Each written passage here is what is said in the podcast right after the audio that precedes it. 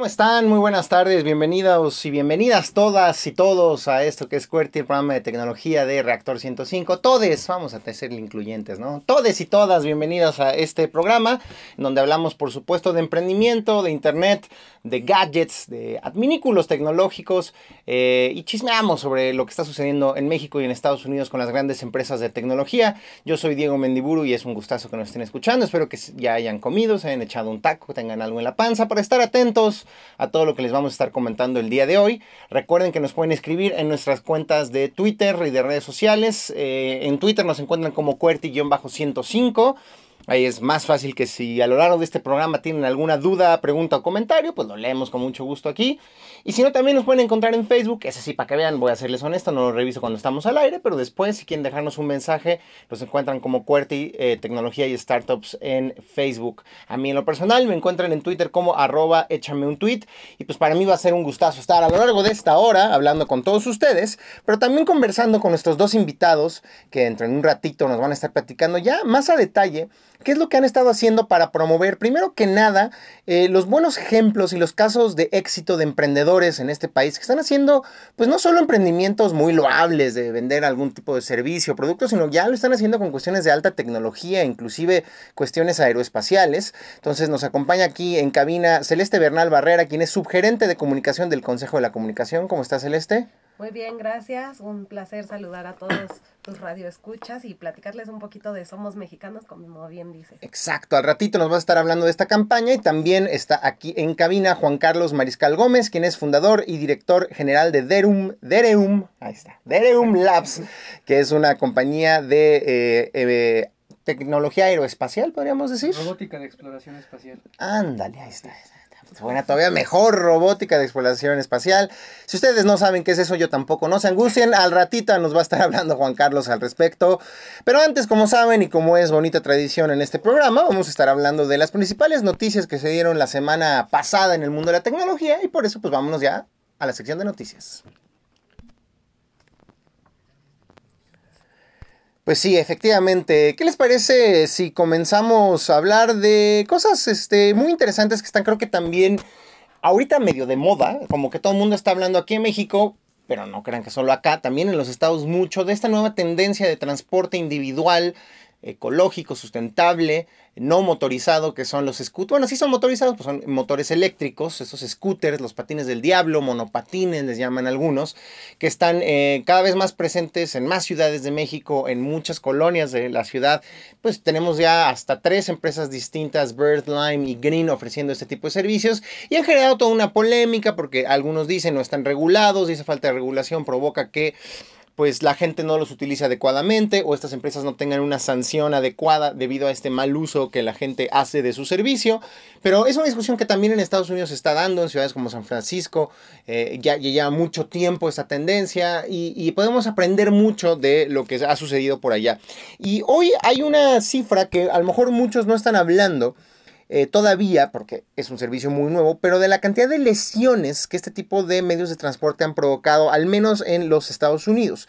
En Estados Unidos existe una organización que se llama Consumer Reports, que es más o menos como una Profeco, imagínense ahí a la versión estadounidense, que se dedica a hacer investigaciones sobre hábitos de consumo y productos eh, allá en los Estados Unidos.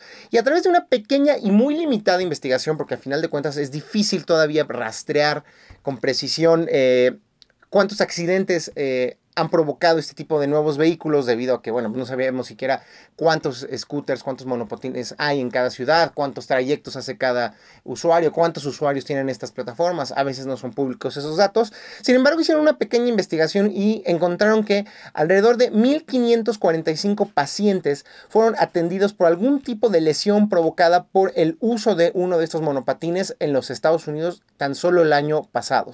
Y no solo estamos hablando de ahí un rasguñito o algo así muy leve, sino eh, incluyen todo tipo de lesiones y concusiones como fracturas nasales, eh, huesos rotos, eh, traumatismo en la cabeza e inclusive lesiones en el cerebro.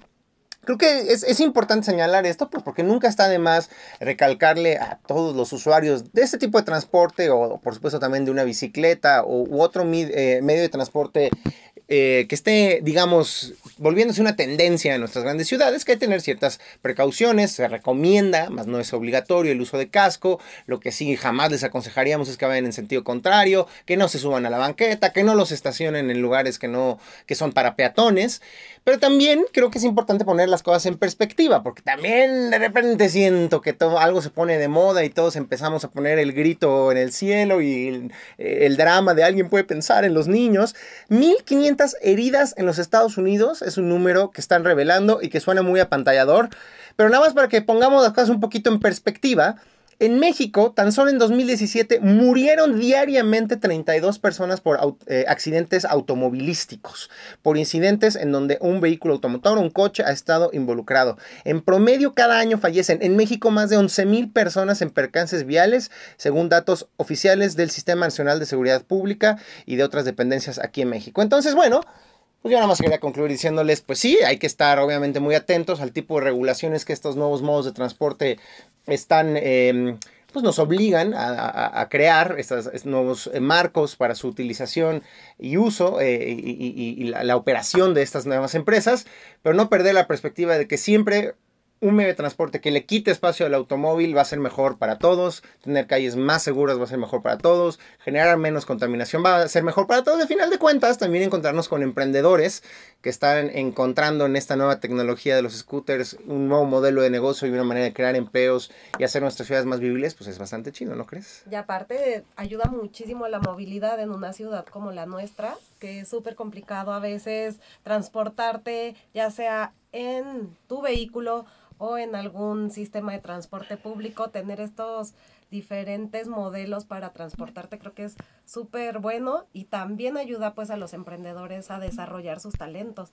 Entonces, yo creo que también una parte es la seguridad personal que nosotros debemos de tener al, en el uso de y manipulación de estos medios de transporte alternativos y pues a seguir utilizándolos. Yo creo que es una muy buena forma de transportarnos. Así es, siempre tener más ofertas de movilidad va a ser buena y más si estas no tienen tantos efectos colaterales, externalidades, como le llaman los expertos, como el automóvil, que es la contaminación, el desgaste de nuestras calles y ya no digamos los accidentes de, de tránsito, las muertes viales que provocan. Entonces, estoy de acuerdo con Celeste, muy de acuerdo.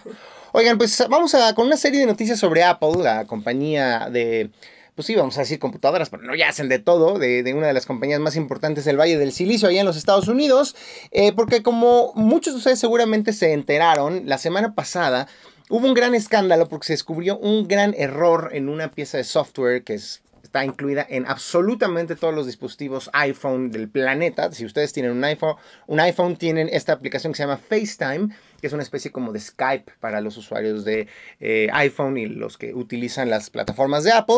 Pues un adolescente en los Estados Unidos descubrió un mega hoyo, un mega agujero, un mega problema de seguridad, porque resultaba que si hacías un chat eh, colectivo, es decir, una llamada... Eh, pues una de conferencia, como le llaman, podías inclusive escuchar a una de las personas que se conectaban, aun si esa otra persona no había voluntariamente aceptado la llamada. Entonces, básicamente la podías espiar.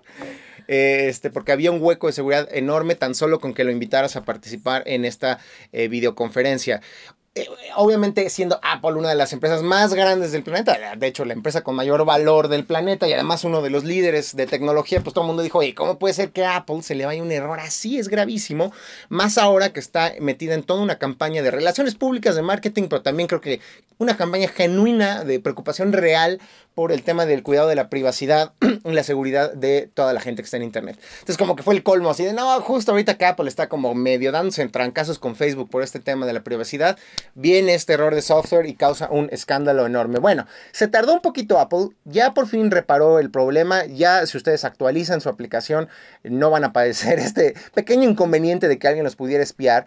Lo interesante es que ahora Apple se ha comprometido a recompensar al joven que encontró este error, que además no crean que era necesariamente un experto en informática, era un compadre ¿Qué creen que, que, estaba haciendo? Dijo, voy a jugar Fortnite con mis amigos, este famoso videojuego que está ahorita de moda. Vamos a conectarnos por FaceTime. Y en ese intento de conectarse con sus cuates para hablarse mientras jugaban Fortnite, fue que descubrió este error. Su mamá dijo que llamó varias veces al soporte técnico de Apple para decirles, oigan compadres, mi hijo adolescente acaba de descubrir esto y está regacho.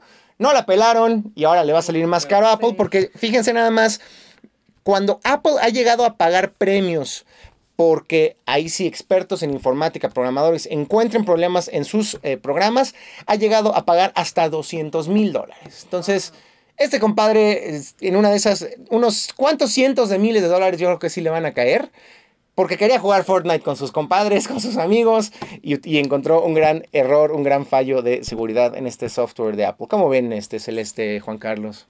Ah, qué pues, suerte, ¿no? Súper bien, ¿no? Qué bueno por este chico y qué, pues bueno, entre qué mal y qué bien por Apple, porque pues bien que mal también se encontró una falla pues bastante grave en su software, ¿no? Es, es bastante preocupante que algo así se haya liberado a, a un ambiente productivo, pues ya los usuarios y con este tipo de fallas sí es, es, es, muy fuerte, pero bueno, afortunadamente lo encontraron. Así es. Y ahora pues actualizarse, ¿no? Porque sí, si no, no, van no, no. Deshabilitaron el sistema. Lo que hicieron es que desde los servidores, o sea, a las horas que se detectó y que se hizo público el error, desactivaron desde el lado de los servidores la funcionalidad. Entonces ya no podías hacer las llamadas pero obviamente lo que quiera pues, es que sí sigas haciendo las llamadas, nada más que de una manera segura. Entonces ya por fin lanzaron esta actualización de software, que seguramente si ustedes tienen un iPhone y no le han movido nada especialmente a las eh, configuraciones, ya la recibieron, sino por si las dudas actualicen FaceTime y ya no, no se preocupen, no van a ser espiados. Pero ya que estamos hablando de este tema de Apple y la seguridad, pues eh, insistimos, se lo está tomando muy en serio. Y resulta que también se dio a conocer esta semana que había varias aplicaciones eh, disponibles para dispositivos iPhone que estaban de manera sin tener el permiso del usuario, grabando la pantalla del dispositivo, es decir, grabando lo que la persona hacía en su teléfono. Ahora, a veces es muy normal decir, bueno, aplicaciones y programas maliciosos hay cientos allá afuera. No, pero aquí estamos hablando de aplicaciones de grandes empresas y de marcas muy conocidas, específicamente Air Canada, una línea aérea canadiense, Abercrombie Fitch, esta marca de ropa bastante fifi, Expedia, imagínense, esta compañía de para poder hacer reservaciones de hoteles y de avión, y hoteles.com, que bueno, creo que el nombre lo dice todo, estaban utilizando software de una empresa que se llamaba Glassbox, que les permitía con fines no de espionaje, no de lastimar al usuario, no de robar necesariamente información, sino más bien de mejorar la experiencia de usuario, ¿no? En este tema de cómo hacemos que la interfaz de mi aplicación sea más intuitiva y no solo más intuitiva, sino que deriven mayores ventas, pues a lo mejor me doy cuenta que el usuario se la pasaba en la parte de arriba de la pantalla y mi botón de compra está abajo, ¿no? Entonces, ese tipo de información sobre cómo los usuarios utilizan tus aplicaciones es muy valiosa para hacerlas más útiles o incrementar tus ventas y ustedes van utilizando este software, pero que violando los términos de servicio de la tienda de aplicaciones de Apple, pues estaba grabando la pantalla de los usuarios sin su autorización. Inclusive dicen por ahí algunos que esto podía lo, eh, provocar que si no tenía una adecuada seguridad, pues se grabaran datos personales como por ejemplo los datos de tu tarjeta de crédito débito si estabas tratando de comprar un boleto en alguna de estas aplicaciones. El formulario, ¿no? Sí, sí. Muy grave, muy grave. Apple obviamente ya les dijo, oigan compadres, o le quitan ese software o van para afuera sus aplicaciones de nuestra tienda. Entonces esto ya provocó una reacción de este fabricante de software que grababa la pantalla, asegurando que de ninguna manera lucraban con los datos de los usuarios, que toda la información estaba encriptada, seguramente resguardada, que no lo dudamos. Sin embargo, pues no está chido. No está chido hacer cosas a espaldas de los usuarios y menos a espaldas de una empresa tan poderosa y tan influyente como Apple en estos momentos, ¿no? Ya veremos qué pasa. Y ya para cerrar también con este tema un poco de, del espionaje, de la seguridad, hablemos un poquito de Facebook, porque pues sigue estando en boca de todos, todos los escándalos alrededor de la principal red social del mundo. Y pues por si faltara algo, eh, resulta que ahora renunció la directora de Relaciones Públicas de Facebook, una eh, mujer, eh, Karen Maroney, que llevaba ocho años trabajando en la empresa. Ahora, pues bueno, que la gente se vaya de una empresa, no, no debería ser noticia, todo el tiempo esas grandes corporaciones están incorporando nuevas caras se salen otras, pero que en este momento, en donde hay pues, ¿cómo, cómo, le llamarían ustedes? Una, una, desconfianza mundial alrededor de lo que hace Apple. Una crisis. Una crisis de relaciones públicas brutal pues que te renuncie tu, directora de relaciones públicas no creo que sea una buena noticia para absolutamente nadie. Entonces, pues si faltaba algo para la gente de Facebook, una mala noticia, creo que aquí está esta. Ya veremos qué consecuencias tiene. Si hay alguna valiente o algún valiente que diga yo le entro al quite, pues seguramente con lo que te han de pagar siendo la directora de relaciones públicas de Apple o de Facebook en este caso, pues todo el mundo aceptaría. Pero la chamba que va a tener esa nueva persona para los próximos meses va a estar muy dura. Aquí un ejemplo más. Justamente en Alemania se está dando una discusión. eh, resulta que tienen una especie de eh, organ- organismo descentralizado del gobierno que se dedica a ver las cuestiones antimonopólicas, así como la COFESE, yo creo, como la, eh, la- la Comisión Federal de Competencia en México. Hay una cosa que no les voy a decir cómo se llama en alemán porque no lo voy a saber pronunciar. Se llama la Bundeskartelamt. Esta cosa, esta vaina allá en Alemania, está diciéndole a Facebook, oye compadre, no está chido que tú quieras fusionar los datos de los usuarios que usan WhatsApp, que usan Instagram, que usan Facebook y que además rastreas su, eh, sus hábitos de navegación a través de otras piezas de software. Entonces, eh, tú tienes que explícitamente pedirle al usuario permiso para poder hacer una correlación de estos datos. Y si no se los das, no les puedes negar el servicio, porque resulta que actualmente si ustedes se inscriben o ya tienen una cuenta de Facebook, al acceder a sus términos y servicios, todos los que tenemos una cuenta de Facebook ace- accedimos a que rastrearan nuestros hábitos de navegación aún afuera de Facebook a través de una serie de tecnologías, el pixel de Facebook, todo este rollo de cómo te eh, las credenciales de acceso de Facebook usándolas en otras aplicaciones, en otros sitios web, todo el tiempo nos está rastreando Mark Zuckerberg para no hacerles el cuento largo. Por tanto, este, esta eh, comisión antirregulatoria o ah, que favorece la competencia en Alemania le está diciendo a Facebook, nanay, oye compadre, tú tienes que ser explícito o tienes que pedirle permiso explícito a los usuarios para poder... eh, hacer este rastreo y esta combinación de datos multiplataforma. Y aún si te dicen que no están de acuerdo, no le puedes negar acceso a tu servicio, no les puedes negar acceso a tu red social. Y obviamente Facebook ya dijo, híjole, pues no estamos de acuerdo, vamos a apelar. Esto todavía no es ley, pero están metidos en un rollo legal.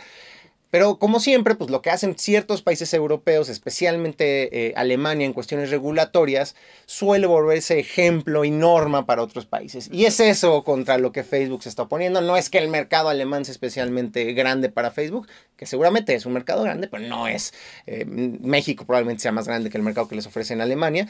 Eh, pero sí deben estar muy preocupados porque el resto de la Unión Europea y luego otros países pudieran implementar legislaciones especiales. Eh, Me llama la atención, a ver, le quiero preguntar también a, a Juan Carlos de Celeste, ¿ustedes qué percepción tienen de, de Facebook? O sea, porque yo me la paso en este programa de tecnología hablando de Facebook y ahora escándalo, privacidad, y la verdad es que cuando estoy enfrente a otras personas que a lo mejor no tan necesariamente son clavados de estos temas, luego me dicen, pues a mí me da igual, yo ni me había enterado, a mí. Mark me cae re bien. ¿Qué opinan ustedes? Yo creo que es un tema también de que no dimensionamos hasta dónde llega el manejo de nuestros datos. No sé, seguro les ha pasado, ¿no? Buscan algo, yo, yo he buscado, por ejemplo, vuelos, hoteles, viajes, lo que Mm. sea, ¿no? Ah, sí. En cualquier página y a los la siguiente vez que entro a mi aplicación de Facebook, lo primero que me sale son los, son los este, avisos Claro. o anuncios de páginas de viajes, haz tu Sí. reservación aquí, haz tu reservación acá, oferta para este viaje, oferta para este vuelo, ¿no? Entonces, digo, si es algo, es, tiene una utilidad muy práctica, es muy bueno porque te facilita a ti la vida como usuario, pero no dimensionamos en qué otras cosas pueden estar utilizando nuestros datos, ¿no? O sea, nos- nosotros no valoramos nuestra privacidad y no valoramos nuestros datos porque a lo mejor para nosotros es algo intangible. Valoramos más un iPhone, que es un dispositivo físico, que la, nuestros datos personales, ¿no? Y cómo los estén ocupando otras personas. Y no nos damos cuenta que para empresas como Facebook nuestros datos representan miles de millones de dólares, ¿no? Entonces, pues a lo mejor uno no lo ve, pero yo creo que sí es un problema bastante grave y qué bueno que Alemania esté tomando esta postura.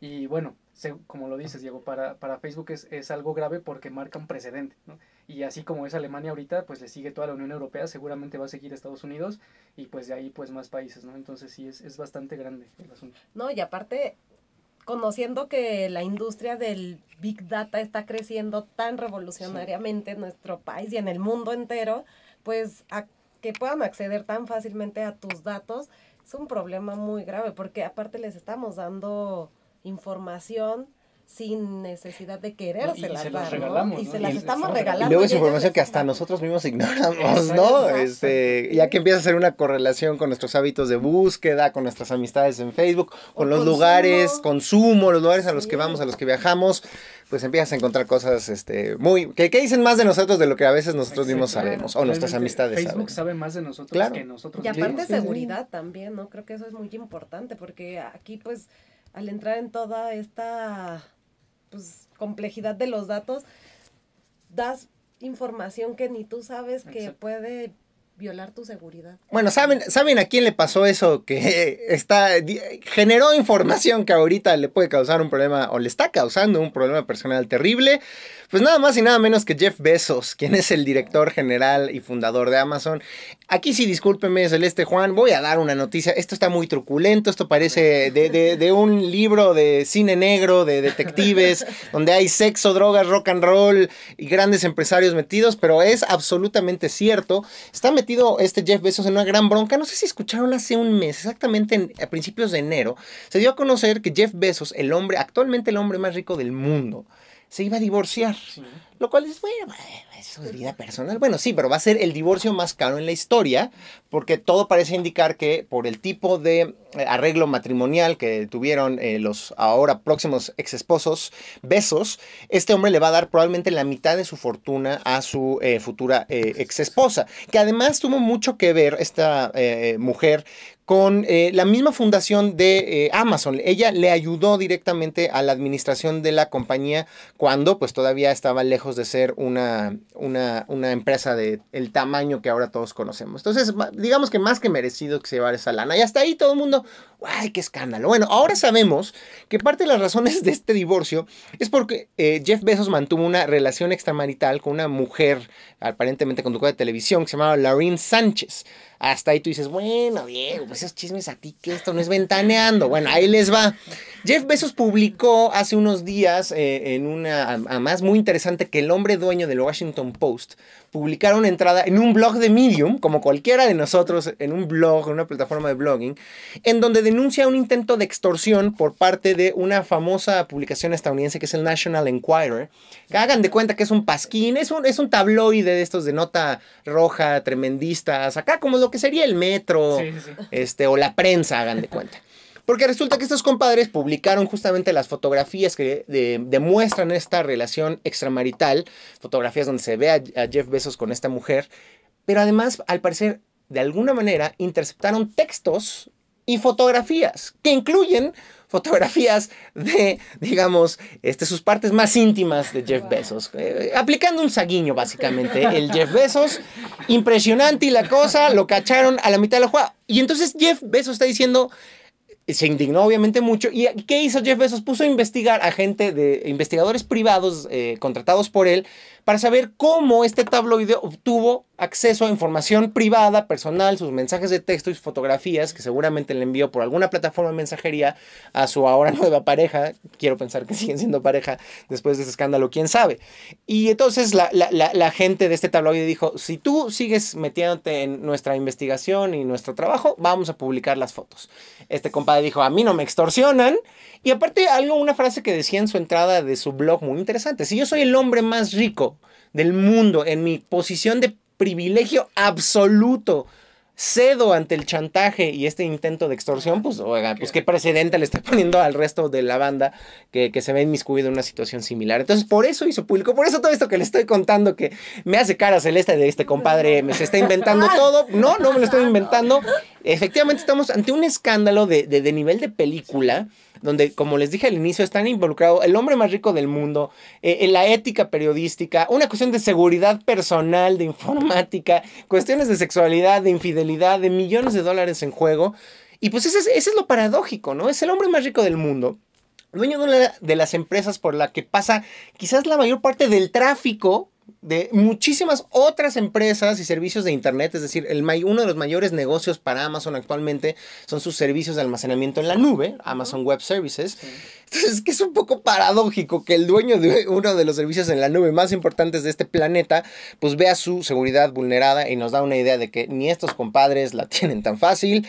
Eh, eh, al parecer ya respondió el National Enquirer y el grupo editorial, que además tiene un tinte político, porque resulta que el dueño del National Enquirer es amiguísimo de Trump del presidente de los Estados Unidos, que odia a Jeff Bezos ah. por las investigaciones que ha publicado el Washington, em, el, Washington Post. Entonces, por ahí un periodista dijo, hay que investigar, no vaya a ser que haya sido una agencia de inteligencia estadounidense la que le haya dado al tabloide la información personal privada de Jeff Bezos, lo cual sería un escándalo político. Entonces, bueno, tenía, tenía que dar esta noticia porque es verdaderamente entre que muy gozosa para los que nos gusta el morbo y estas cuestiones y entre muy preocupante porque pues, es un ejemplo de lo que pasa a los niveles más altos del mundo, la tecnología, la política y los medios de comunicación allá en Estados Unidos. Pero ya les propongo un descanso de estas notas trágicas. Vámonos con notas mucho más agradables para cerrar esta sección del día de hoy. Por lo pronto comentarles que en Japón están muy contentos porque lograron su meta de lograr que todas las medallas olímpicas que se van a dar para los Juegos del 2020 allá en Tokio, en la capital japonesa, vengan de metales extraídos de desechos electrónicos. Como ustedes saben, exacto, ¿no? Eh, sus teléfonos celulares contienen cadmio, oro, cobre, una serie de metales, unos que son muy tóxicos, otros que son en sí mismos metales preciosos, como el oro, que es un buen conductor de electricidad, tú me podrás decir mejor. Ahí está. Bien, bien, lo hice bien, no la regué. Entonces dijeron, pues justamente los japoneses ser unos Juegos Olímpicos sustentables, siguiendo un poco el ejemplo de lo que hizo Londres en 2012, pero vamos a llevarlo un paso más allá. Entonces hizo una campaña eh, colaborativa en donde llamó a todos los ciudadanos japoneses a recolectar eh, todos los desechos electrónicos posibles. De hecho, recolectaron 48 mil toneladas de desechos electrónicos y de esos desechos pudieron extraer 2.700 kilogramos de bronce y 30 kilogramos de oro y alrededor de cuatro, casi eh, 4.100 kilogramos de plata que necesitaban, obviamente, para hacer las medallas de oro, plata y bronce durante los Juegos Olímpicos de eh, Japón en Tokio, que se darán en el año 2020. Entonces, bueno, una buena noticia de que cuando se organiza uno bien, puede efectivamente hacer campañas exitosas de reciclaje, pero esto nos da una idea de cómo, pues, la cantidad de basura electrónica que se genera en todo el mundo. Imagínense si esto... Lo, estamos tirando también, ¿no? Exacto, ¿no? ¿Cuántos celulares no tenemos ahí en el cajón arrumbados? Y literalmente hay oro ahí, ¿no? Literalmente hay oro. Todo. Exactamente, que no nos imaginamos el valor que puede tener eso es muy importante. Y también para hablar noticias pues, más relacionadas al espacio en el que nos encontramos, esta estación de música eh, primordialmente, pues todos sabemos que justo los hábitos de consumo de música han cambiado mucho últimamente con el ascenso de plataformas de transmisión de música en línea como Spotify. Y, Spotify, y, lo que a mí me parece muy interesante, Celeste Juan, no sé si ustedes estén de acuerdo, es que a pesar de la tremenda competencia, Spotify ha aguantado vara, mano. O sea, Spotify en los últimos cinco años se ha enfrentado ni más ni menos que contra Apple y su que, fue el primero en adentrarnos en el mundo de la música digital cuando lanzaron el iPod, el gran regreso de Steve Jobs, su plataforma iTunes de compra de música. Y, y cómo hasta los gigantes se quedan dormidos. Llegó de repente Spotify, unos cuates creo que de Suecia, con una plataforma de transmisión de música en línea muy innovadora, logrando además lo más complicado que es sentarse con las disqueras a negociar el tema de las regalías y los derechos. Y lo ha intentado Apple sacando su propia plataforma de transmisión de música y como que no levanta todavía. Google ha fallado aún peor. Amazon también tiene, o sea, las principales compañías de tecnología le han querido entrar y no pueden contra Spotify. Eh, Spotify acaba de revelar sus eh, nuevos números de cómo están incrementando sus ganancias. Ya de entrada tienen 207 millones de usuarios activos mensuales. Eh, que es una subida bastante considerable, considerando que el, el cuarto anterior estaban en 191 millones. También se ha incrementado mucho a 96 millones el número de em, suscriptores que tienen el servicio de paga, que como sabemos Spotify tiene estas dos versiones, una gratuita de paga, entonces que tengas casi ya 100 millones de personas pagándote, pues es un número bestial. Pero más interesante aún es que están comprando, eh, están tratando de ampliar su influencia en el mundo de los podcasts, la transmisión de este audio, de, programas de conversación. Eh, que también se transmiten a través de internet. Entonces compró Gimlet, que es una compañía productora de podcast, de contenido, y compró Anchor, que es una app que le permite a cualquier persona hacer sus propios podcasts desde su teléfono móvil. Con yo la uso, de hecho, estoy grabándoles ahorita en Anchor para subirlo a Twitter y que nos puedan escuchar. Los que no pudieron estar atentos el día de hoy, lo interesante es que es como la misma estrategia de Netflix. Vamos a generar nuestro propio contenido para diferenciarnos de la competencia. Como es relativamente difícil conseguir los acuerdos con los artistas, y las discas, porque así es una industria complicada, pues empecemos con el rollo de los podcasts. Y así estamos concluyendo ya, se nos vino el tiempo encima. Ya nomás quería darle pie a la entrevista que vamos a tener ahorita con Celeste, en particular con Juan Carlos, con esta nota, Juan Carlos, que probablemente le escuchaste. A los pobres compadres de la Estación Espacial Internacional tuvieron un problema con su excusado. Se les averió el excusado, además un excusado de 19 millones de dólares, porque es un excusado que está diseñado para ser utilizado en el espacio, y tuvieron una pequeña fuga de, entre comillas, agua de 9.5 litros que se regaron por toda la cabina de la Estación Espacial Internacional. Entonces ahí tenías a los compadres entre que arreglaban, le hacían de fontaneros en el espacio y limpiaban con toallitas húmedas los equipos porque había básicamente pipí y otras cosas volando ahí en la cabina de la Estación Espacial Internacional. Espero que no nos pase, Cristian, aquí en la cabina de reactor, nunca eso porque sería terrible. Sería terrible. Con esto concluimos y ahorita nos dará su opinión Juan Carlos sobre cómo evitar estos desastres en el espacio. Vámonos al corte de la media, una rolita y regresamos aquí a QWERTY, el programa de tecnología de reactor. Rapidísimo el tiempo, ¿no? Sí. El emprendimiento de la semana. Ya regresamos aquí a Reactor, esto que es QWERTY, el programa de tecnología de esta estación, y vamos a hablar ahora sí de pues cómo promovemos la cultura emprendedora entre los jóvenes aquí en México, pero sobre todo cómo podemos usar casos de éxito, eh, partir del ejemplo de grandes emprendedores que están haciendo cosas bien chidas en este país para inspirar a las próximas generaciones. Y aquí está en cabina justo para hablarnos al respecto Celeste Bernal Barrera, quien es subgerente de comunicación del Consejo de la Comunicación. ¿Cómo está Celeste? Muy bien, muchas gracias. Pues un gusto platicarles un poquito de lo que hacemos en el Consejo con pues la campaña de Somos Mexicanos, que aquí al lado de mí está Juan Carlos de Dereum, y para contarnos de qué manera nosotros estamos buscando estos talentos, estos jóvenes innovadores, emprendedores. Lo que queremos con la campaña de Somos Mexicanos es invitar a que no tengan miedo de emprender, de salir adelante, de buscar esas cosas que pues nos hacen diferente en México, hablar de que sí, nuestro país es una de las 15 economías con mayor potencial para desarrollarse económicamente. Entonces no tengamos miedo a emprender, a innovar, a hacer algo diferente. Juan Carlos nos podrá contar un poquito de lo que está haciendo con su empresa y también fortalecer pues esta campaña que busca eso, que más jóvenes y no tan jóvenes, también los adultos y adultos mayores tenga, no tengan miedo a emprender y a desarrollar sus talentos y a desarrollar la empresa que quieren, ¿no? ¿Cuál es la situación, un poco el diagnóstico por el que ustedes parten con esta campaña? ¿Qué tanto en México emprendemos? ¿Qué tanto hay miedo? ¿Qué tanto hay reticencia? ¿Qué tanto las condiciones están dadas para que una persona se arriesgue? Porque al final es un riesgo, ¿no? Y diga, no, no quiero estar en una oficina ahí, no, no, es, me voy a arriesgar y voy a poner mis ahorros.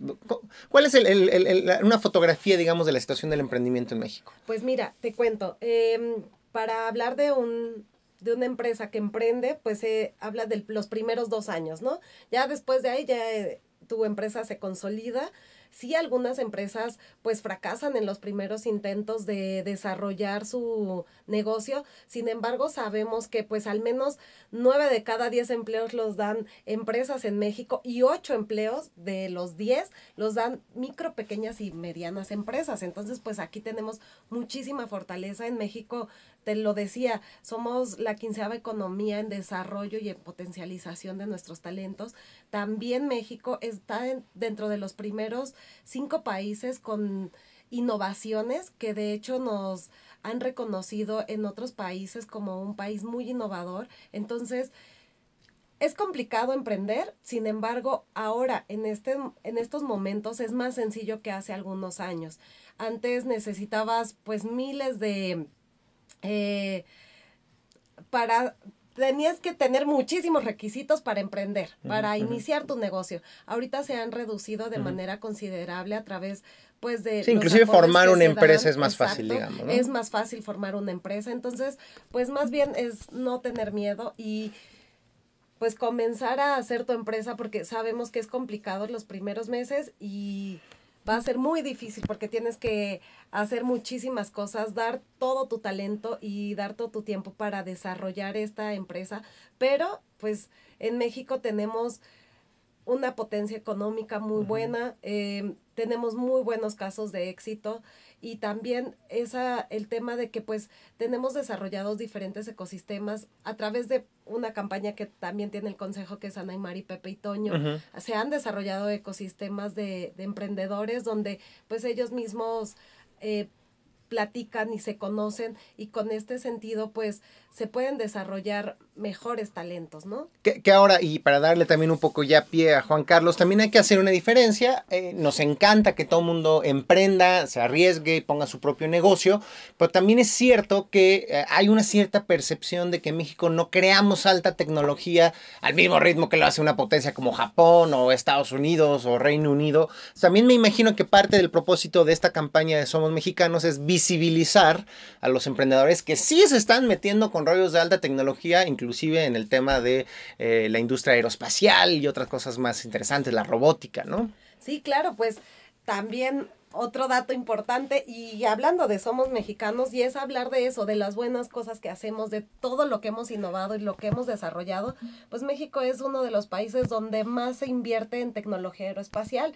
Entonces aprovechar todo esto temas de tecnología, tenemos muchísimas cosas en nuestro país. Digo, hemos desarrollado muchos talentos y también invitarlos a que pues no se queden en solo laboratorios como nos contaba ahorita Juan Carlos, sino llevarlos a la práctica y creo que tenemos muchísimos temas para desarrollar.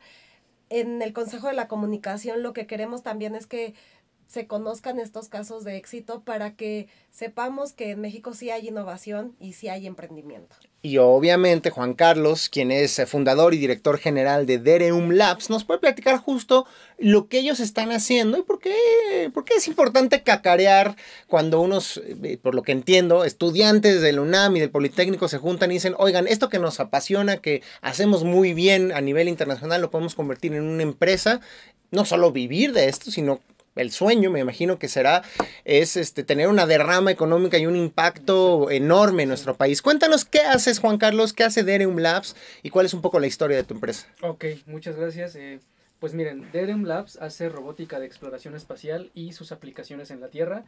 Eh, ¿Por qué hacemos esto? Porque pues va un poco en línea con lo que estabas diciendo, Celeste, y con lo que también estabas mencionando tú, Diego. Eh, México podría ser o podría catalogarse como un entorno hasta eso difícil, ¿no? Si somos muy fuertes macroeconómicamente, tenemos una muy buena economía, tenemos muchísimo talento, pero la percepción a veces que tenemos nosotros de las cosas que se hacen en México, nos falta cacarearlo, ¿no? Nos, falta, nos falta hablar y cantar ese tipo de cosas. Todo lo que hacemos aquí tiene muchísimo potencial, hay muchísimas cosas súper innovadoras y la idea es continuar haciéndolo, ¿no? Que no se quede en, en un trabajo universitario o en un intento y ya está ahí, ¿no?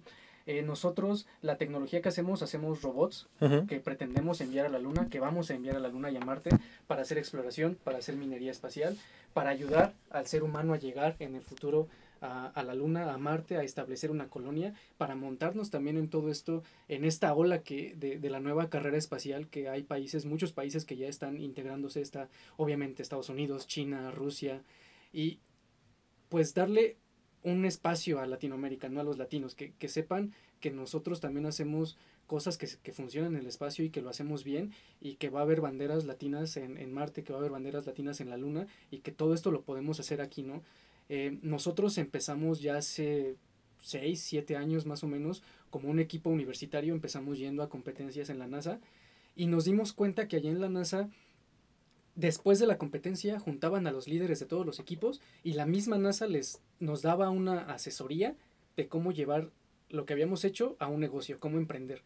Y ahí fue cuando nosotros dijimos, wow, o sea, estos cuates están súper adelantados porque de una competencia universitaria, de una competencia de robots, de puros prototipos, ya te están diciendo, a ver, esto sirve para un negocio, esto sirve para un negocio, esto sirve para un negocio, y además te lo podemos comprar nosotros. La claro, NASA, casi ¿no? casi te están diciendo, tú puedes ser mi exacto, proveedor, exacto. nada más aplícate, no más aplícate, que ahí es donde está el exacto, detalle, ¿no? Entonces nosotros dijimos, bueno, ¿y por qué no hacerlo nosotros, no? Y la misma NASA nos decía, oigan, chavos, ustedes tienen mucho talento, uh -huh. obviamente es complicado por el entorno, pero ustedes pueden hacerlo, ¿no? Y nosotros dijimos, ok, no nos vamos a quedar en un laboratorio, vamos a, a, llevarlo más allá.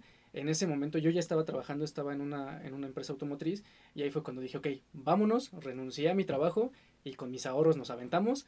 Eh, mi, mi, socio César y, y, yo nos aventamos a fundar la empresa y pues ya de unos años para acá hemos trabajado en ideas, hemos pasado por muchos procesos de, ya saben, ¿no? El emprendimiento, que de incubación, que de, a ver, haz bien tu modelo de negocio, hemos pasado son, son cosas muy complicadas y más en la industria como de la innovación o de, de tecnologías nuevas o, o de empresas, ¿cómo se les llama?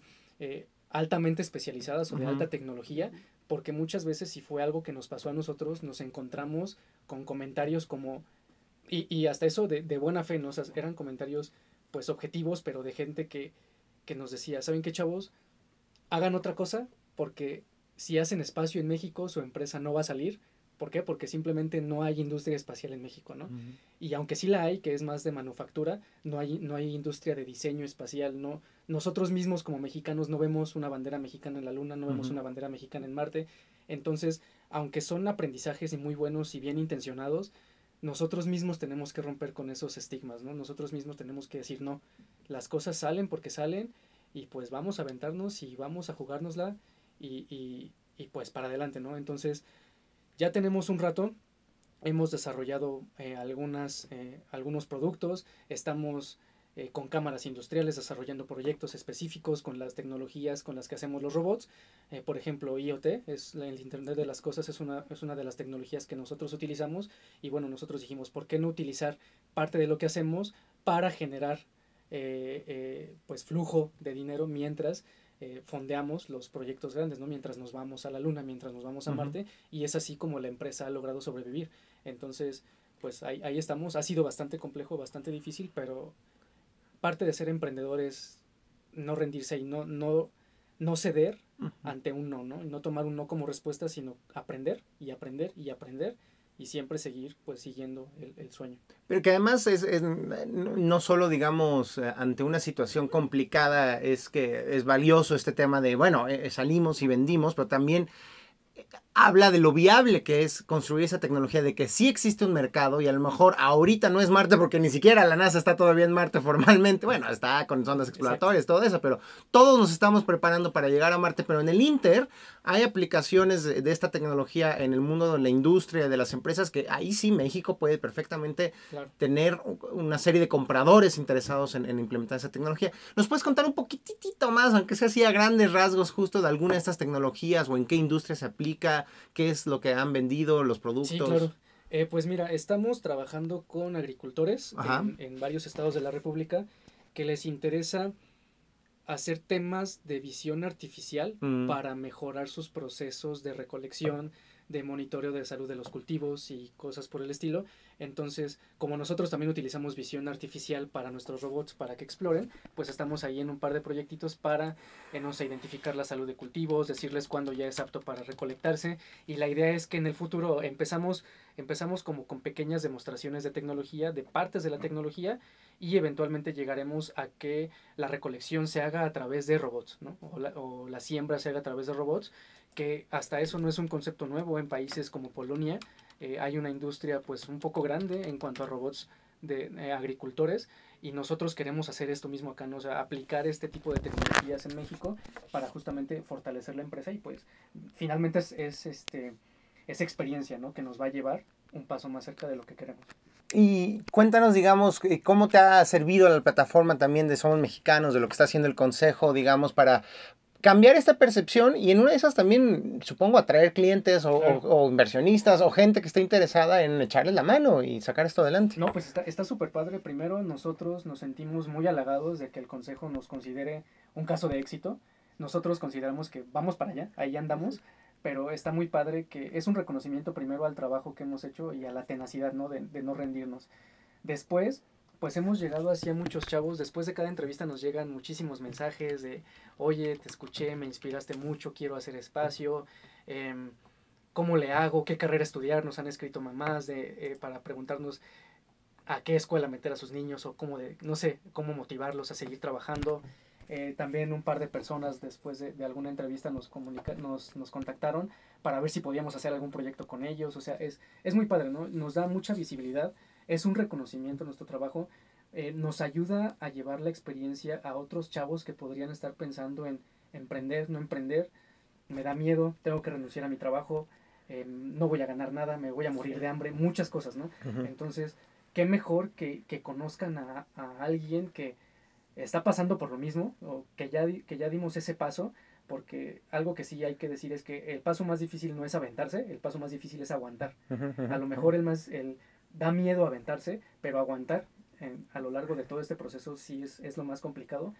Y es bueno, pues por lo menos llevarles un poquito de eso, ¿no? Un poquito de la experiencia y poderle decir a alguien, no te rindas, y si no te has aventado, aviéntate porque seguro lo que tú quieres hacer es bueno, pero nunca lo vas a saber hasta que lo hagas. Entonces, eh, ha sido una, una plataforma muy buena para poder llevarle a la gente nuestra experiencia.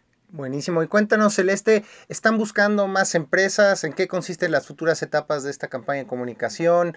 Eh, si hay alguna persona que esté interesada en conocer más sobre la campaña o sobre las empresas que son parte de la campaña, ¿cómo le hacen? Pues mira, eh, ahorita vamos hacia marzo de este año para esta nueva fase que tuvimos que es innovación y emprendimiento, hablar de estos casos de éxito. Eh, pueden entrar en la página web que es somosmexicanos.org, ahí pueden tener más información de lo que estamos haciendo. En Facebook también nos pueden encontrar, igual en Twitter, y pues conocer a diferentes jóvenes que como Juan Carlos y como César han decidido emprender, han decidido a innovar. Tenemos muchos casos de éxito, pues Gabriela de León, quien creó una nano biolécula que cura el ébola también es parte de la campaña. Está em, Julián Ríos que crea un dispositivo para detectar el cáncer de mama. Entonces, hay mucha gente muy exitosa en nuestro país que como ellos sabemos que van a ser muy exitosos y van a lograr todos los sueños que construyan. Muy bien, Celeste. ¿Y tú, Juan Carlos, dónde puede conocer la gente más sobre lo que hace Derium Labs? Sobre todo si hay alguno por ahí que diga, yo necesito un robot acá para mi empresa, para mi industria. ¿Dónde los contactan? Pues miren, estamos igual en todas las redes sociales, Facebook, eh, Twitter, Instagram como Derium Labs. De, a ver, vamos a deletrearlo. D-E-R-E-U-M. Exacto, Derium, de Sideral, Siderium. Ah, muy bien, Labs de laboratorio. Exacto. Y este, a mí personalmente me encuentran en Facebook como Juan Carlos Mariscal. Eh, y nuestro correo de contacto de la empresa es contacto arroba mx. Buenísimo, pues muchas gracias a ambos por habernos acompañado, Juan Carlos Celeste. Los invito a que se queden un ratito más porque vamos con la última sesión de este programa, pero por lo pronto otra vez mil gracias por habernos acompañado el día de hoy. Gracias. Y vamos ahora sí a nuestra gustada sección de recomendaciones. Recomendaciones.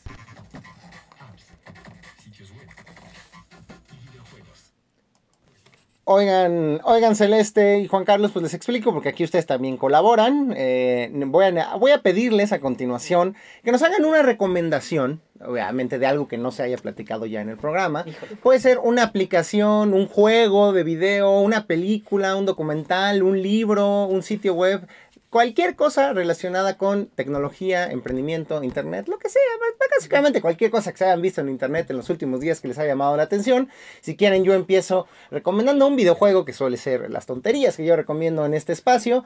Ahora se han puesto mucho de moda y ya tuvimos aquí en cabina hace unos meses a nuestros compadres de Órale Trivia, que son estas, esta nueva tendencia de aplicaciones o de eh, digamos, momentos en los que servicios como Facebook a través de su, de su, de su concepto de confeti hacen trivias en vivo. ¿no? De repente nos llega una notificación, ya sea a través de Facebook o a través de una de estas aplicaciones, nos dice, oye, eh, en un minuto comenzamos la trivia, hay un conductor en vivo que nos empieza a hacer preguntas y si logramos contestar la mayoría de estas preguntas nos podemos hacer acreedores a un premio. Y ahora a México llega una nueva aplicación que se llama Q12 Trivia, así como lo oyen, Q de, queso, la letra Q, 12 trivia.